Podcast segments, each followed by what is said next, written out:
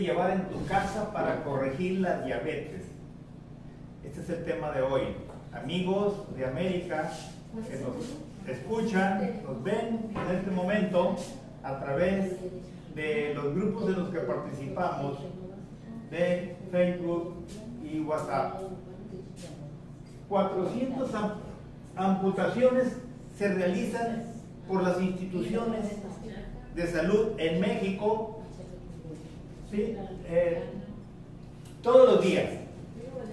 Aproximadamente ese es el número de intervenciones quirúrgicas que se realizan. ¿Cómo es posible cuando hay opciones de mejora, de tratamiento, sin tanto recurso? ¿sí? Cada diabético le cuesta a las instituciones de salud aproximadamente 40 mil pesos anuales. Y si, y si nos referimos a los que tienen insuficiencia renal, estamos hablando de 500 mil pesos el costo anual de una persona con insuficiencia renal para el seguro social. Sí, pues terrible, terrible en lo económico, terrible en el costo humano, sí, en el tiempo de los profesionales de la salud. Y entonces, pues, eh, eso es lo que habría que hacernos reflexionar sobre el que nos decidamos hacer algún pequeño o algunos pequeños cambios en nuestra vida diaria, en nuestros hábitos, todo va con el cambio de hábitos. ¿Sí? La salud pasa por eso. Entonces aquí vemos tres pasos o tres, tres componentes importantes para poder eh, avanzar en nuestro control, incluso la cura de nuestro padecimiento, aún realizándolo en casa. Primero, comer. La composición de la comida. Se nos ha dicho durante décadas que hay que comer de todo un poco y que eso es lo saludable. ¿Sí? No hay mayor mentira que esa. ¿Por qué? Porque comer de todo un poco va a significar, a como está la composición de los alimentos actuales, sí, nos va a causar trastornos en nuestro metabolismo, sobre todo el metabolismo del azúcar.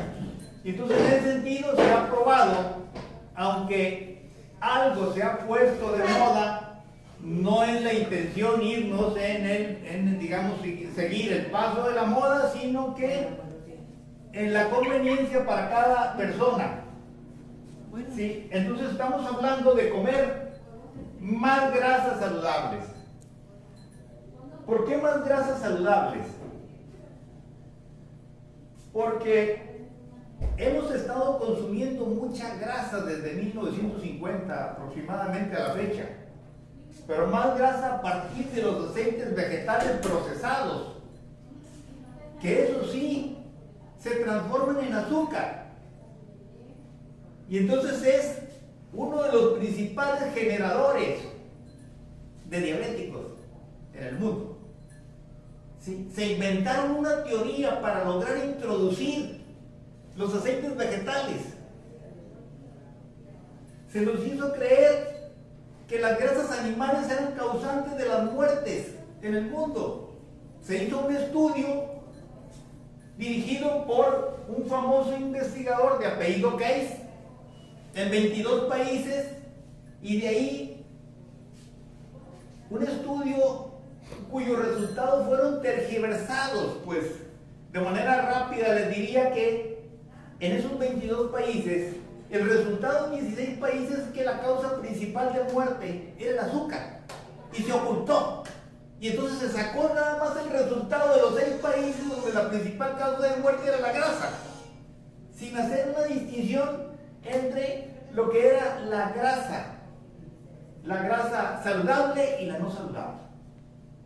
¿Sí? Entonces de ahí surgen las teorías médicas que se introdujeron de los centros de investigación, por supuesto mantenidos y manejados por los fabricantes de alimentos y medicinas, y se fue a dar ese conocimiento a todo el mundo a través de las escuelas de medicina.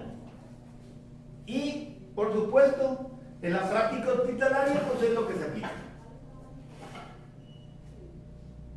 Entonces, lamentablemente sucedió, pero también a estas alturas con el Internet ya no es posible ocultar mentiras,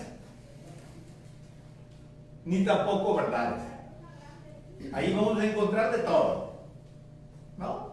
Y entonces cuando algo, digamos, eh, no corresponde a la realidad o a la verdad, pues eh, no falta quien va a hacer la crítica correspondiente y entonces va a descubrirse a final de cuentas qué es lo real o lo conveniente, ¿no? Y entonces ahí empiezan las demostraciones.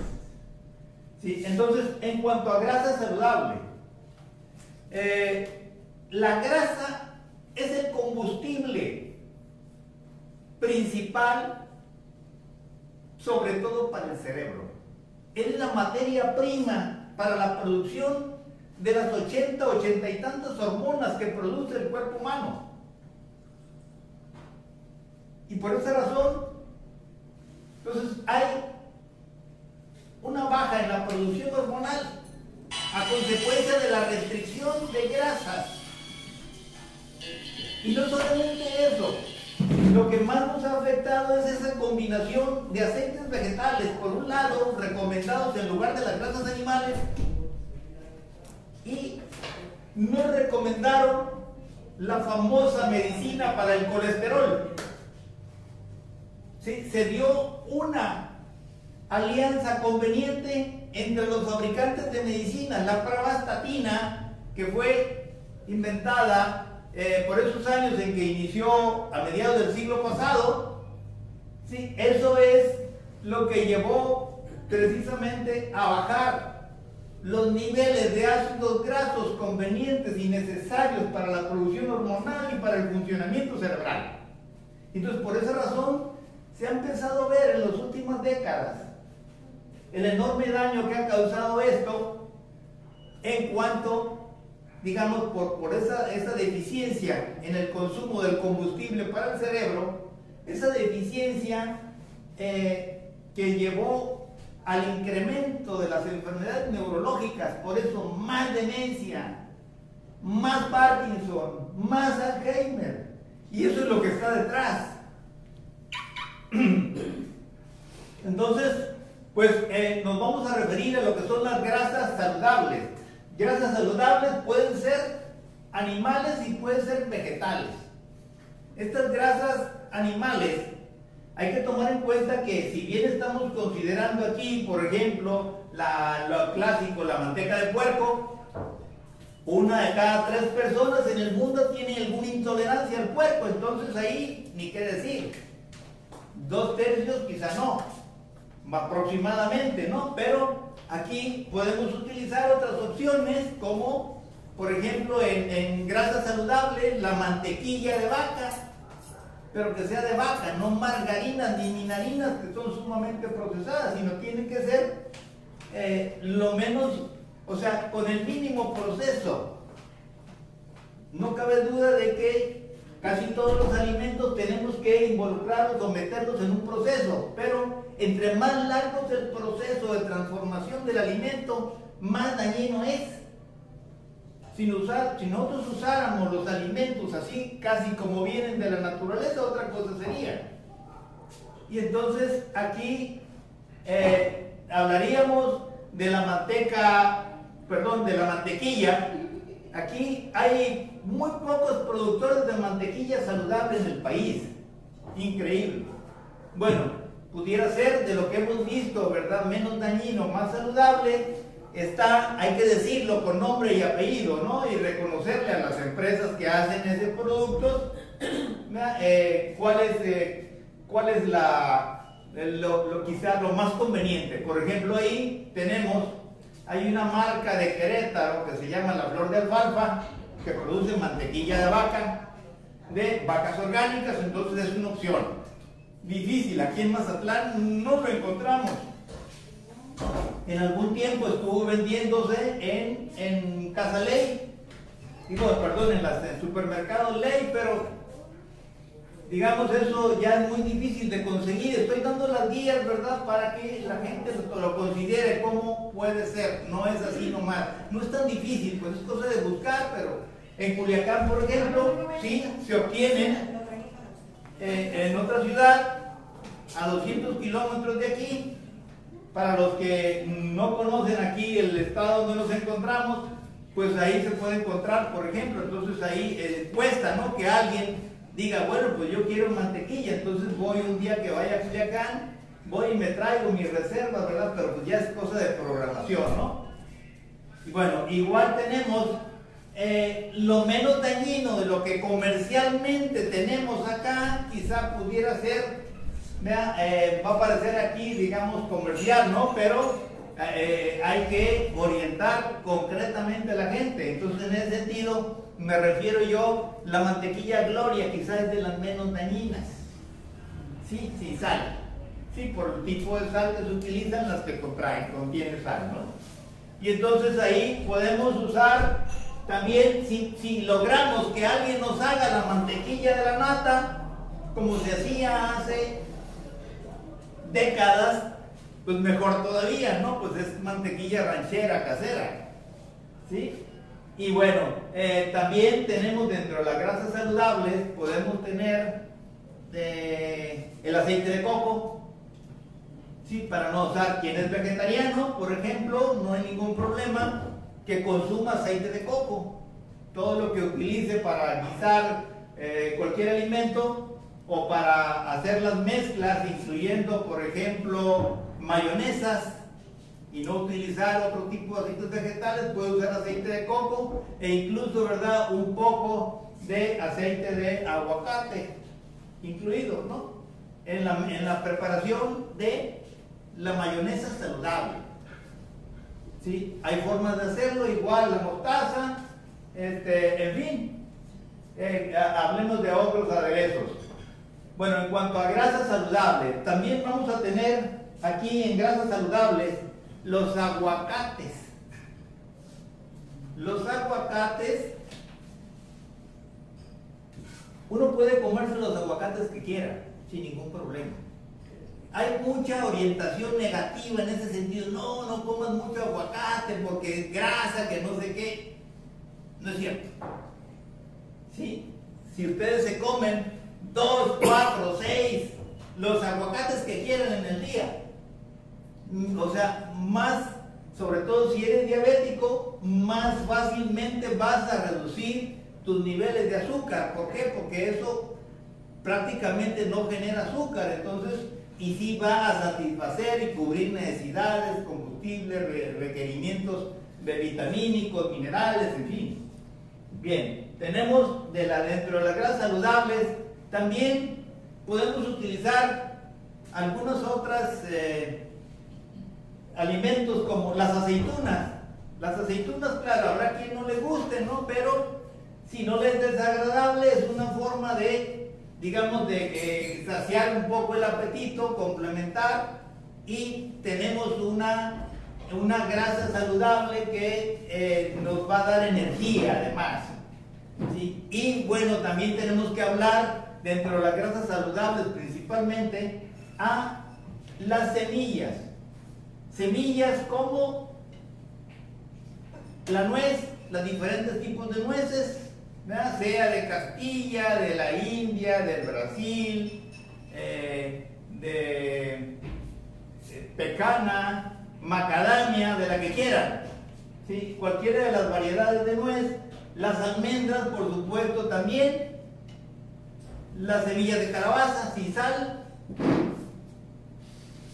las semillas de cacao, por supuesto, semillas, ¿no? Pues se consiguen fragmentadas las semillas de los mejores, los famosos nits, nits de cacao, ¿sí? Entonces ahí una recomendación, digamos como botana, es combinar, eh, digamos, eh, dos partes de cada una de estas semillas y en el cacao por ser más fuerte con una parte se un poco menos se reduce y queda una combinación, digamos, muy, muy, muy agradable, pues, ¿no? Para, para el sabor humano.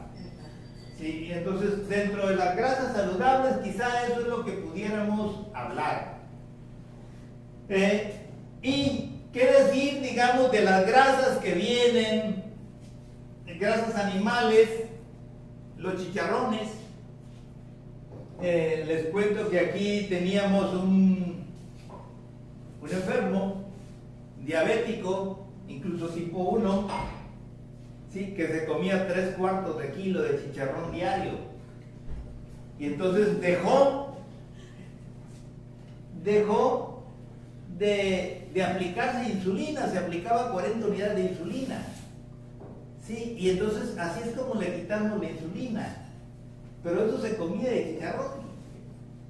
Y como le gustaban, y además no le caía mal el chicharrón, ahí coincidió, ¿no? Y bueno, hay que, hay que ver que, por ejemplo, eh, de acuerdo al tipo de sistema nervioso que tiene cada persona, es posible, digamos, que le caiga o no le caiga bien un alimento animal, como, como en este caso el chicharrón de puerco, ¿no? Entonces, a las personas que tienen un sistema nervioso predominantemente simpático, probablemente no les caiga tan bien. Y entonces podrán comer chicharrón, pero ocasional, en la mañana o al mediodía, nunca en la noche.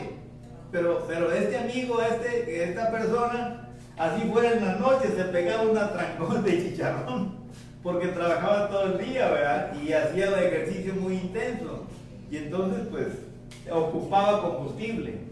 Y bueno, también que no era de, muchos recursos económicos, entonces esa era otra complicación para él, ¿no? Entonces la opción más económica, más barata era conseguir los chicharrones. incluso después ya los hacía en su casa, ¿verdad? Porque, porque a pesar de que no es tan costoso el chicharrón, pero con ese, ese nivel de consumo, pues requería, hacía chicharrones para toda la semana. No, el fin de semana los hacía, ¿no? Y entonces así es como salía adelante. Bien, entonces en cuanto a grasas saludables, ¿hasta aquí hay alguna duda, pregunta?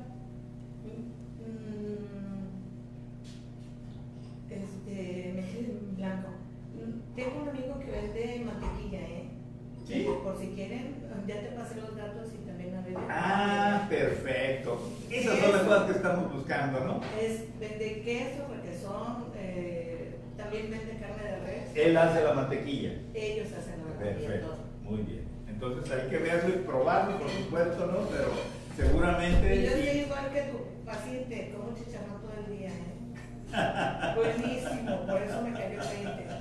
Entonces, miren, para los que tienen el... Es que hay dos tipos de sistema nervioso.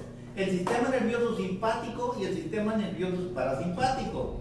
Y entonces, cuando predomina, en cada persona predomina uno más que otro. O sea, todas las personas tenemos de los dos sistemas nerviosos, pero en uno predomina más el simpático y el otro el parasimpático. El simpático está más hecho para la actividad, para el correr, para el pelear, para, eh, eh, digamos, para el conflicto, ¿no? Para estar alerta. Y en cambio el parasimpático nos sirve más para comer, para dormir y para la actividad sexual, está más orientado a eso, ¿no? Y entonces, cuando predomina el sistema nervioso simpático en una persona, no debe de consumir demasiados eh, chicharrones, ¿no? Por eso se eso. Y en cambio, ¿verdad? Cuando, cuando es el parasimpático el predominante, sí, no hay problema que la coma a cualquier hora, ¿no? Bien. Entonces seguimos menos carbohidratos.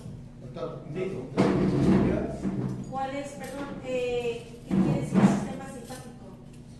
Miren, nuestro sistema nervioso autónomo tiene dos tipos de sistema nervioso. El simpático, que es el que nos mueve todos nuestros órganos en función de la alerta, de algo que amenace nuestra sobrevivencia, en función de, del correr, ¿sí? Cuando algo ¿sí? nos puede poner en peligro nuestra existencia, o bien que nos lleva a pelear, ¿verdad? por conseguir algo. Entonces, ese es el sistema simpático, ese es el activo.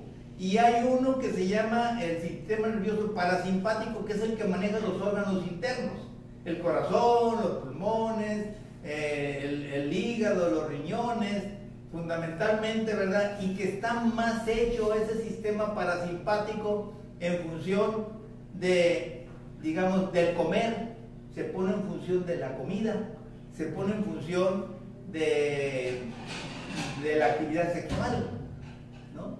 del dormir. O sea, quien regula, eh, o sea, cada parte del sistema nervioso o cada tipo es el que regula determinadas actividades dentro de nuestro organismo. No sé si me di a entender. Sí, y, usted dice que esta persona ayudó a eliminar el problema de la diabetes por comer mucho chicharrón. Claro, sí. Por... ¿Qué hace la grasa? ¿Qué efecto hace el El efecto es que queda saciado, es combustible, da energía, mucha energía, porque, o sea, que la grasa da más energía que el azúcar. Y además es materia prima para la, producción de hormonas. Entonces, uh, como diabético no puede tener tanta azúcar en su, organismo, la grasa le ayuda para... Sacar que queme ese azúcar que tenga de más. Porque el problema, porque el problema en el diabético no es ni siquiera el azúcar que tiene en la sangre. Es que no la puede, no la puede eliminar el azúcar. No, porque es, es, que es demasiado, pues no la puede, sí la puede eliminar, pero no la elimina porque sigue metiéndole más. O sea que en qué consiste precisamente si nosotros dejamos de meterle carbohidratos, entonces, por eso hablamos de menos carbohidratos, entonces con eso se van a empezar a quemar todo el azúcar que tenemos en todas las células del cuerpo. El problema no es el azúcar en la sangre. El problema es que el azúcar, por esa razón, hay gente mucha gente, millones de gentes que ahorita están controlados de su azúcar en sangre. Pero no se detienen las complicaciones, igual quedan ciegos, igual pierden los riñones, igual les dan infartos cardíacos, ataques cardíacos. ¿Por qué razón? Porque a nivel celular sigue cargada el azúcar. Entonces, eh, la grasa saludable reemplaza la insulina, que es la que ayuda a eliminar el azúcar. No, no, no, no. No, el azúcar es un combustible también, entonces lo que, lo que hace el organismo es empieza a quemar, empieza a quemar todo el azúcar que tenga de más, lo, lo que se requiera. O sea, claro, usa como combustible la grasa que está comiendo, pero además, sí, como el cuerpo también necesita cierto nivel de carbohidratos, los empieza a quemar también.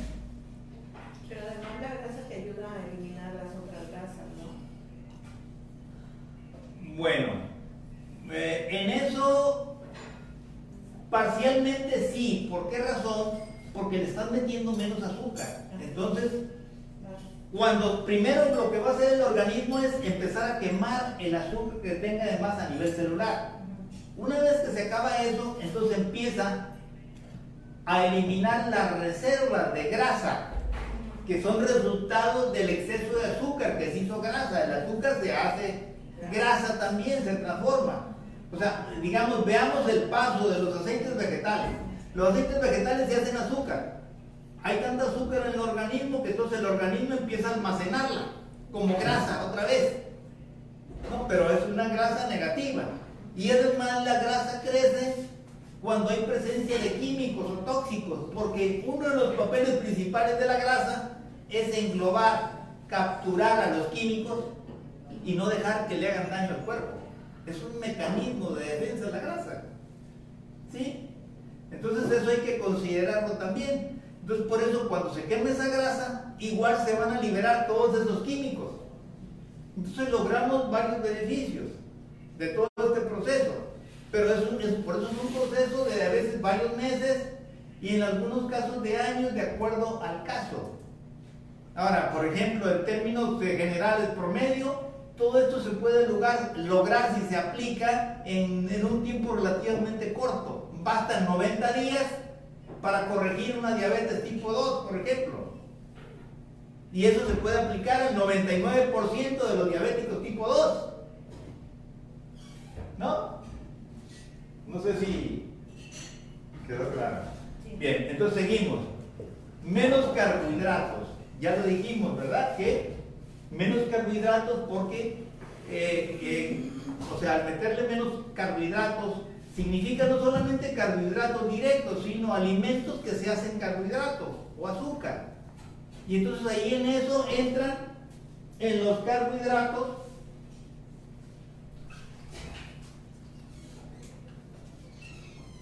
entran, por supuesto, azúcares,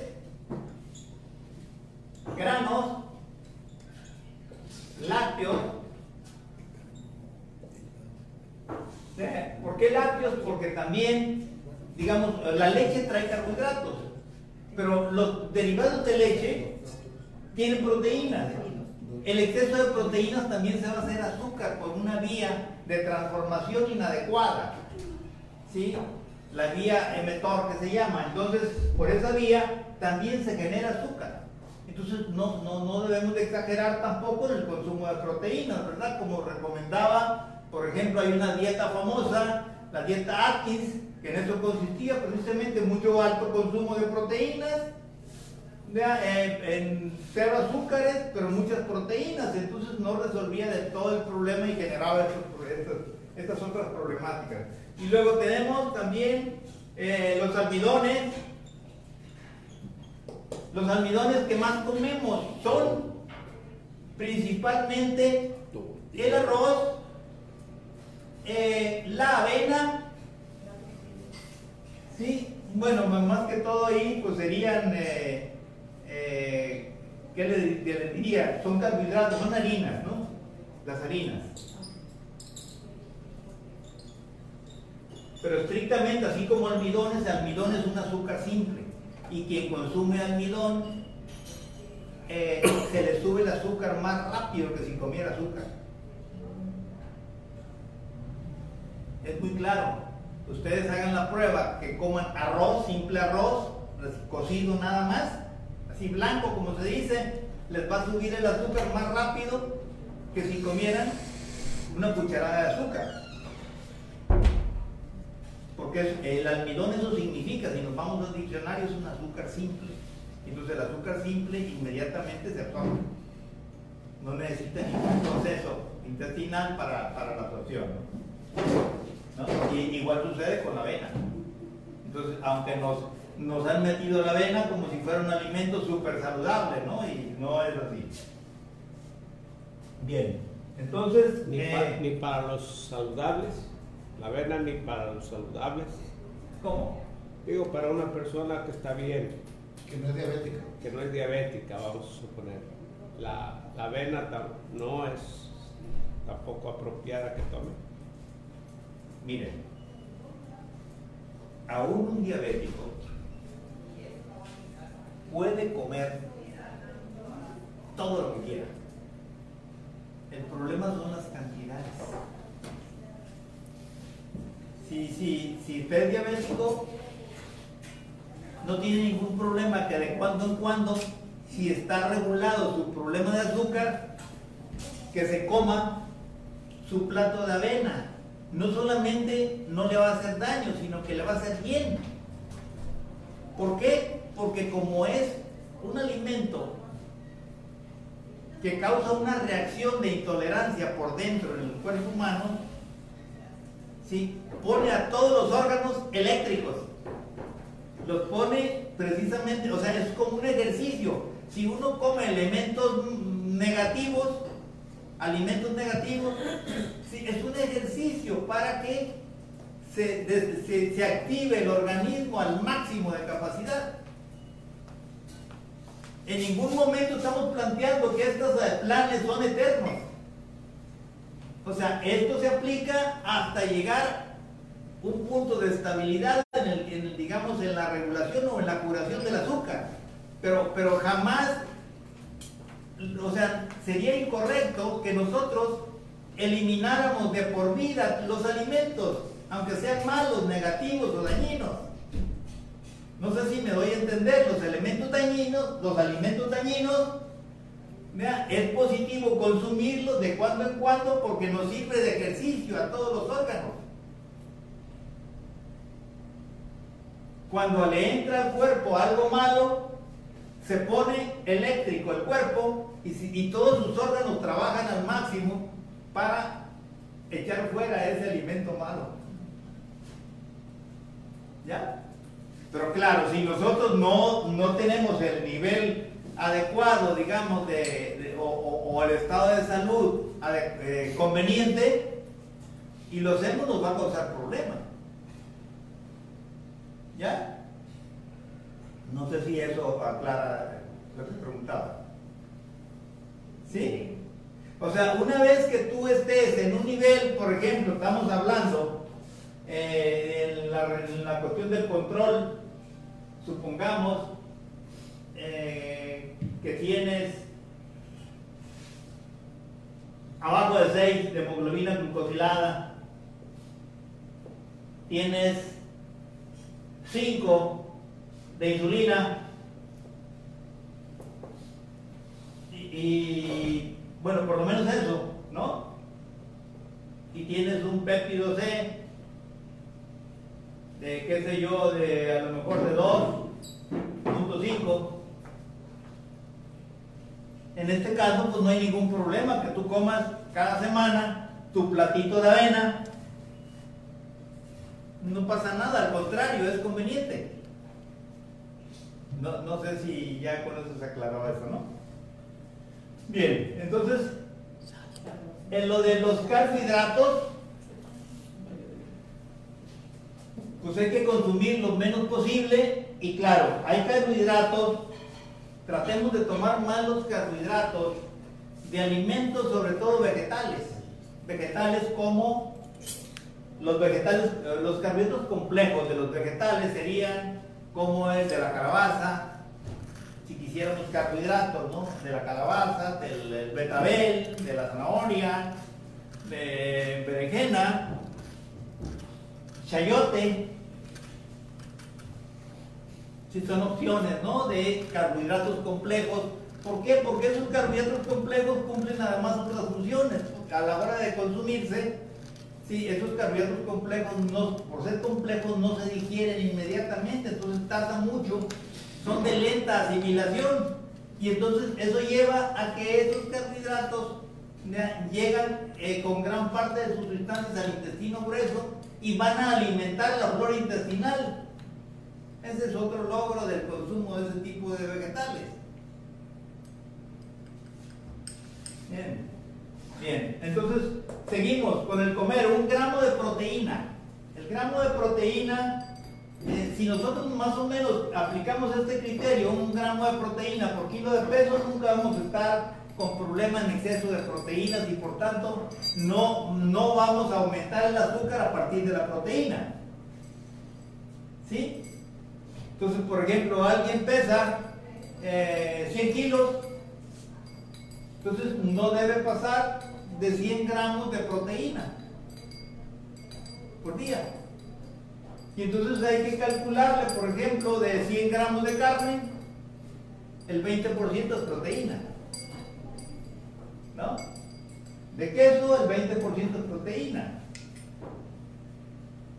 Cualquier tipo de carne. Y de pescado, bueno, pues el, di- el- el 10% es proteína, el otro es el 20%. Perdón. Bueno, entonces ahí, eh, esta limitación en el consumo de proteínas, sobre todo hay que considerarlo en las personas que tienen algún proceso maligno, algún cáncer. ¿Por qué? Porque eh, en esta vía, digamos, predispone, eh, le encanta más, digamos, el carbohidrato generado a partir de esta vía, sí, a la célula cancerosa, ¿no? Por esa razón, este, de- debe ser más estricto ahí en el consumo de, de esta, proteína. Bien, segundo paso, calmar tus nervios y dormir bien. Para calmar los nervios, pues, en algo se puede lograr con alimentación. ¿Cómo? Hay sustancias en los alimentos que pueden estimular la producción de serotonina en el intestino grueso. ¿No? Entonces la serotonina es un regulador del estrés, que el 80% de la serotonina en el ser humano se produce en la tripa gorda y el otro 20% en el cerebro. Y entonces si nosotros eh, estimulamos la producción de serotonina, no ocupamos medicinas como Prozac, eh, citalopram, eh, paroxetina, fluoxetina, X, que, pues sí, que pueden cumplir esa función, pero que tienen tantos trastornos secundarios, ¿verdad? Que a la larga, digamos, van a causar alteraciones en su sistema nervioso.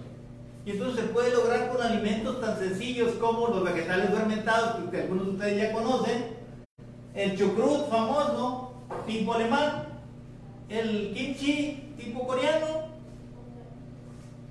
Entonces ahí, ahí tenemos los estimulantes de la serotonina. Entonces calma los nervios y al calmar los nervios ayuda a dormir también.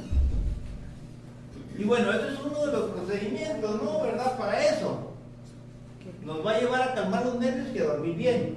Pero también es corregir nuestros niveles de oxidación y sin costo.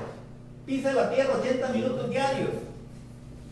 y de ahí tomas ¿sí? la electricidad que va a corregir la oxidación celular. Está probado científicamente que bastan 80 minutos para que lleguen los electrones del suelo de la Tierra ¿sí? a los glóbulos rojos. Y de ahí va a corregir, digamos, las fallas de las diferentes células que perdieron electrones, o sea, se formaron los radicales libres, y entonces ahí hay esa, esa sustitución y corrección. Y entonces así más rápido hay regeneración celular, ¿sí? mejor funcionan los motorcitos celulares que son las mitocondrias, y todo gracias precisamente a la electricidad. Entonces nosotros como toda materia estamos expuestos a eso, ¿no? Una carga positiva y negativa. La carga negativa se queda, o sea, eh, miren, el Sol parte todas las moléculas en dos cargas, positiva y negativa, y la negativa la manda a la Tierra. Y la positiva queda desde el suelo hasta 97 kilómetros. Entonces, esa esa capa de la Tierra que se llama ionosfera, ¿sí? es, es de carga positiva. Y entonces cuando nosotros empezamos a usar zapatos eh, con aislante, o sea, de hule ¿eh? o de plástico, aislamos eso y no, no permitimos precisamente el acceso de la electricidad a nuestro organismo. Entonces por eso, pues sí, con las nuevas con la civilización, los nuevos eh, estilos de vida, eso nos ha trastornado y nos ha alejado, nos ha, nos ha impedido que haya una corrección de nuestras cargas positivas. La carga positiva se puede decir es la oxidada. Sí, es el radical libre. Entonces, métele el negativo. Entonces, automáticamente, al instante, ¿Sí? Miren, esa es una forma. Pero también hay otra forma. Si ustedes toman agua de mar, el agua de mar tiene cargas negativas que también cumplen una función en ese sentido. Es cosa de que hicieran ustedes una prueba, hagan un 4, después de hacer el 4, tómense un vaso de agua de mar. Van a notar una diferencia. Antes de haberla tomado, van a estar perdiendo el equilibrio. Tómense el agua de mar, el equilibrio se mantiene. Pero, ¿En qué proporción el agua de mar con agua, agua o pura agua de mar? No, siempre hay que diluirla, ¿verdad? Porque pues no, el, mira, acuérdense que la vida viene del mar. Entonces ahí vienen todos los, componentes, ¿verdad? las sustancias eh, para la vida. Y entonces en ese sentido, pues es como nuestro medio primario, pues de ahí venimos. Entonces siempre que nos ponemos en contacto con el agua de mar, ¿sí? Entonces eh, es como si volviéramos a miles de años atrás, de donde tenemos una, memoria genética. ¿Sí? Tenemos una memoria de miles de millones de años. Y ahí está. No nos damos cuenta, pero ahí está. Y entonces ahí eh, la combinación pudiera ser, como no estamos acostumbrados, perdimos la costumbre en nuestro vínculo con la agua de mar, eh, ¿qué es lo que tenemos que hacer? Pues tomar una parte de agua de mar por tres, cuatro partes de agua embotellada, se puede decir, ¿no? Y entonces así es como la empiezas a tomar gradualmente. La empiezas a tomar, eh, digámoslo así, en forma diaria, una semana, la siguiente semana lo aumentas al doble, luego al triple, y luego cuatro veces, y luego cinco veces, hasta que, digamos, consumas lo que necesita tu organismo. ¿Cuándo te vas a dar cuenta que, que consumes lo que necesita tu organismo? Cuando te empieza, como sus contenidos de sal, te empieza a, digamos, a, soltar del estómago, por ejemplo.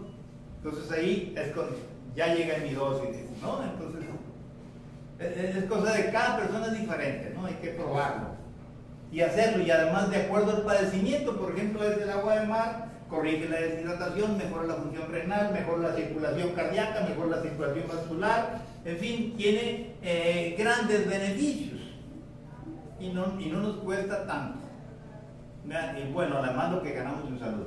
Bien, entonces, pero hablando, ya nos estamos saliendo un poquito del tema en cuanto a calmar los nervios. También podemos utilizar, para los que no podemos movernos mucho, eh, utilizar, hay procedimientos para regular el estrés. Ahí tenemos la técnica de liberación emocional. ¿Sí? La encuentran como EFT, ya en, en el internet. Y ahí encuentran el procedimiento, técnica de liberación emocional. Y también, que por cierto, esta se está usando de moda para bajar de peso. Para los que tienen mucho peso, y quieren calmar su ansiedad, entonces sustituyen la ansiedad que tienen, eh, digamos, pues, o sea, más bien corrigen la ansiedad usando una rutina diferente a comer algo que le calme la ansiedad. En lugar de comer algo que calme la ansiedad, se utiliza la técnica de liberación emocional y entonces ahí se evita el que estar consumiendo ¿sí? Eh, lo que le calma ese, esa ansiedad o ese estrés. ¿No? Y bueno, Ahí tenemos, eso nos va a llevar, por supuesto, también a dormir mejor. ¿Sí? Y bueno, hay otras técnicas como el de atención plena o conciencia plena, o mindfulness, como se le llama internacionalmente, sí, que se utiliza mucho por, eh, pues ahorita se está utilizando mucho, ¿verdad? Este, para todos los ejecutivos de empresas medianas y grandes en el mundo, utilizan eso, digamos, para eh, regular tu estrés y tomar decisiones correctas. Y bueno, pasamos al punto 3. Hay que moverse. Para moverse hay una cosa que se ha probado. Siempre hemos creído, todos, ni yo me escapo de eso, hemos creído que entre más ejercicio, más saludable en nuestra vida. Esa es una gran mentira también. ¿sí? El ejercicio de alta intensidad hace más daño que bien. El ejercicio de alta intensidad tiene que ser muy cortito, periodos cortos, para que sea beneficioso. Y estamos hablando de minutos. Estamos hablando de sprint. Estamos hablando de, de, cosas de minutos y hasta de segundos. ¿no? En donde ahí se logra con ese tipo de de ejercicios eh, se obtienen varios beneficios, entre ellos, por ejemplo, estimular la regeneración celular de todos los tejidos del cuerpo, incluyendo la célula nerviosa. ¿No? Alguien que tiene alguna enfermedad neurológica mental, sí, y que hiciera ejercicios de alta intensidad, mejora en su regeneración neuronal. Y, bueno, ahí tenemos ese, eh, pero debe ser muy medido y no debe de aplicarse este tipo de ejercicio más de dos veces por semana. No que hay quien la agarran de jugar por ejemplo, un ejercicio intenso o digamos los atletas, todos los días, todos los días, todos los días. Y entonces eso es, es agotador, es excesivo. Y entonces ahí daña la salud. ¿no? Todo tiene, todo tiene su, su, su, limitación y su conveniencia. ¿no? Y entonces en ese sentido, eh, bueno, en el caso de los atletas todavía pues se puede decir que es una especialidad, ¿no? Pero en términos generales para el, para el grueso de las personas, la mayoría de las personas tiene que ser algo medido, sobre todo si tienen un padecimiento como diabetes. Y entonces en ese sentido, mejor moverse. O sea, trae más beneficios moverse cada 15 minutos, pararse un minuto cada 15 minutos, que jugar frontón o fútbol dos horas o tres horas diarias. Pero caminar se puede uno, no, no es intenso. No, no, ese no se considera intenso. Estamos hablando aquí, el intenso es por lo que le digo, ¿no? Caminar eh, 20 kilómetros, 30 kilómetros, 40 kilómetros, como lo hace mucha gente. O, o, que se la pasa caminando cuatro horas diarias, o, o correr, ¿no? O, o, bien este, jugar fútbol todos los días, quien juega fútbol todos los días, hasta los futbolistas se funden. ¿No? Entonces tienen su entrenamiento ligero y hay ciertos días, ¿no? En donde hacen prácticas intensas de juego intenso. En días alternos. Para dejar tiempo para que se recupere la fibra muscular. ¿Por qué razón? Porque hay tres tipos de fibras. Las fibras blancas, que son lentas, que son las fibras del músculo normal. ¿Sí? Son fibras blancas, ¿verdad? Este, y, perdón, las fibras rojas, perdón, me equivoqué. Las fibras rojas, que son las del músculo normal, y las fibras blancas, que son rápidas y súper rápidas. ¿No? Entonces, eh, con el, el, ejercicio de alta intensidad se activan las fibras blancas, o sea, las rápidas y súper rápidas son las que intervienen en los momentos en que el cuerpo está en peligro la vida. Por ejemplo, cuando estamos expuestos a ser atropellados por un auto, esas fibras blancas son las que, de acuerdo a lo que tengamos de, de desarrollo en esas fibras, como estén como estén de preparadas esas fibras, es la capacidad que vamos a tener de reaccionar y salvarnos del atropellamiento. Si nuestras fibras blancas no están ejercitadas, nuestra reacción va a ser muy lenta y entonces nos van a atropellar. ¿No? Y entonces eso es lo que se logra con eso. Ahora, pero aquí lo importante es el movimiento. Basta con estar parado un minuto cada 15 minutos para cubrir el requerimiento, el 50% del ejercicio que requiere el ser humano para la vida. Un minuto cada 15 minutos. O bien, digamos unos eh, 3 minutos eh, cada media hora o 5 minutos cada hora ¿sí? O cada dos horas caminar 10, 15 minutos. O sea, es el equivalente, más o menos. Pero nunca se debe extender más de dos horas la inactividad. Y con eso tenemos el nivel de protección necesario ¿sí? para la vida. ¿No? O sea que no, no, no, no es tanto lo que se haga, sino el, la frecuencia. Igualmente con los ejercicios, el caminar, en lugar de caminar una hora, mejor, digamos, reparta esa hora a lo largo del día. Camine 10 minutos cada dos horas. ¿No? Eso le sirve más que caminar una hora de un solo.